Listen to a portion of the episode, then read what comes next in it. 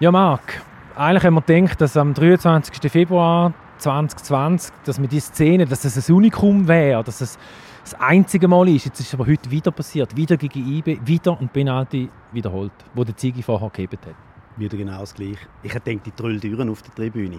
Das Mal muss man sagen, Ziggy bewegt sich wirklich zu früh. Man hat es von bloßem Auge gesehen, man hat nicht müssen die Zehntelsekunden im Warner anschauen Insofern äh, das Wiederholen von dem Penalty korrekt. Ob man den Penalty schon muss pfeifen muss, ist die andere Frage. Ich habe es jetzt noch nicht gesehen am Fernsehen.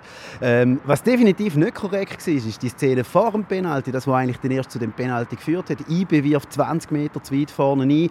Äh, die Mannschaft von St. Gallen steht falsch, unter anderem auch der Lukas Görtler. Der hat sich sich nachher auch lautstark beim Schiri beschwert. Das äh, hat der Schiri nicht abpfiffen. Insofern, ja, irgendwie darf es fast nicht sein, dass St. Gallen gegen IB gewinnt.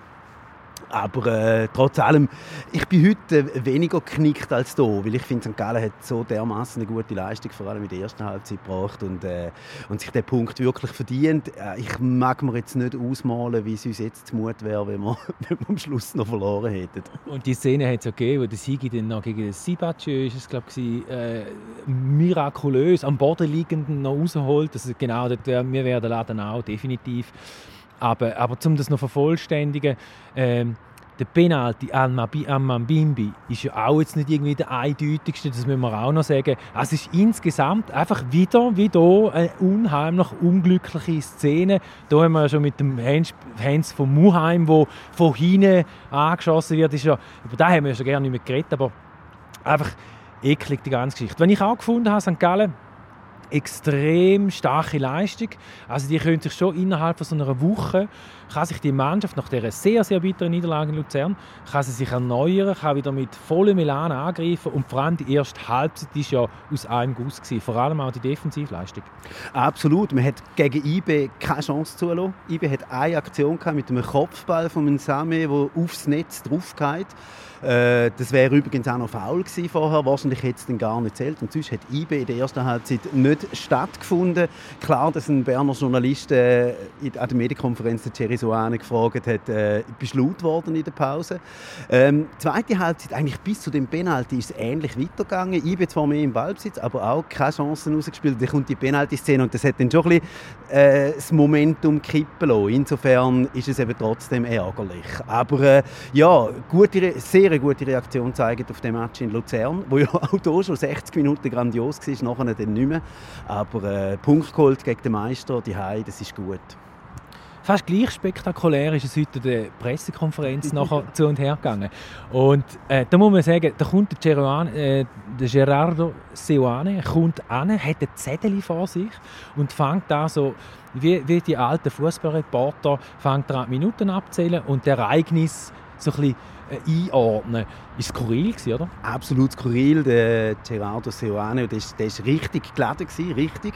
Also ich habe wirklich das Gefühl gehabt, der hat irgendwie ähm, der hat das Messer zwischen den Zähnen, ist an die Medienkonferenz gekommen und hat äh, gesagt, wie gut dass die Schiedsrichterentscheidungen sind. Immer, auch in dem Stadion. Hat sogar noch mal darauf hingewiesen, dass das auch äh, beim letzten Mal so war, eben an dem 23. Februar. Hat nicht können äh, aussen vorlassen, dass IB dann übrigens mit 8 Punkten Vorsprung Meister geworden ist, dass also gar keine Rolle spielt, ob St. Gallen den Match gewonnen hat oder nicht. Wobei, wenn man jetzt richtig rechnet, muss man ja sagen, hat St. Gallen zwei Punkte mehr gehabt, IB zwei Punkte weniger, also wären es nur noch vier Punkte Vorsprung gewesen. Also so klar ist es nicht. Und auf jeden Fall ist es nicht wahnsinnig souverän gewesen, habe ich gefunden.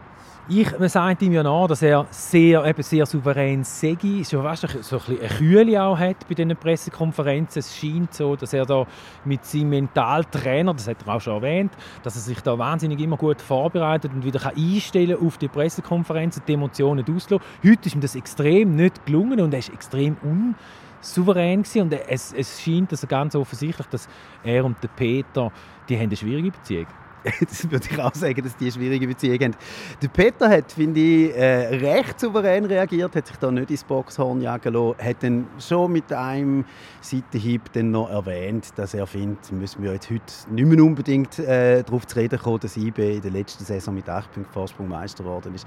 Hat dem Gegner gratuliert und hat mehrfach betont, wie stark das die Mannschaft ist. Also es ist noch interessant, dass so quasi der Bär von der Liga mit äh, jetzt 17 Punkten Vorsprung auf Servet dass, dass der es nicht ganz kann lassen. Und eine Frage, die ist von Christian Brenker vom Tagblatt gekommen, ist ja auch noch so ein bisschen die Richtung gezielt, dass er hat bemerkt, äh, dass wir nicht so viel gewechselt haben im Vergleich zum Ajax-Spiel. Also das heißt, IB spielt immer mit den Besten gegen St. Gallen. Gegen St. Gallen wollen sie nicht verlieren. Gegen St. Gallen wollen sie definitiv verlieren. Es passiert ja leider auch äh, eigentlich nie. Und das zeigt schon, ja, das ist jetzt nicht äh, die tiefste Freundschaft da zwischen äh, Bern und St. Gallen. Das ist so, ja. Aber woher kommt da? Gibt es noch andere Ereignisse? Keine Ahnung. Vielleicht hat es damit zu tun, dass äh, St. Gallo äh, beim letzten Match von der letzten Saison, wo ich bei dem Meistertitel gefeiert hat, nicht auf den Platz gekommen sind und Spalier gestanden sind, sondern selber ihren Vizemeistertitel in der Kabine gefeiert haben, was ich jetzt nicht würde kritisieren aber vielleicht liegt es an dem. Du, ich habe keine Ahnung, ich bin ja nicht dabei, wenn sich der Seoane und der Peter Zeidler begegnen. Aber äh, das merkt man, hat man heute auch an der Medienkonferenz gemerkt, die besten Freunde werden es wahrscheinlich nicht mehr. Alles zum FC St. Gallen. St. Gallen. Auf grünwies.sg. Alle, alle. Am Espenblog.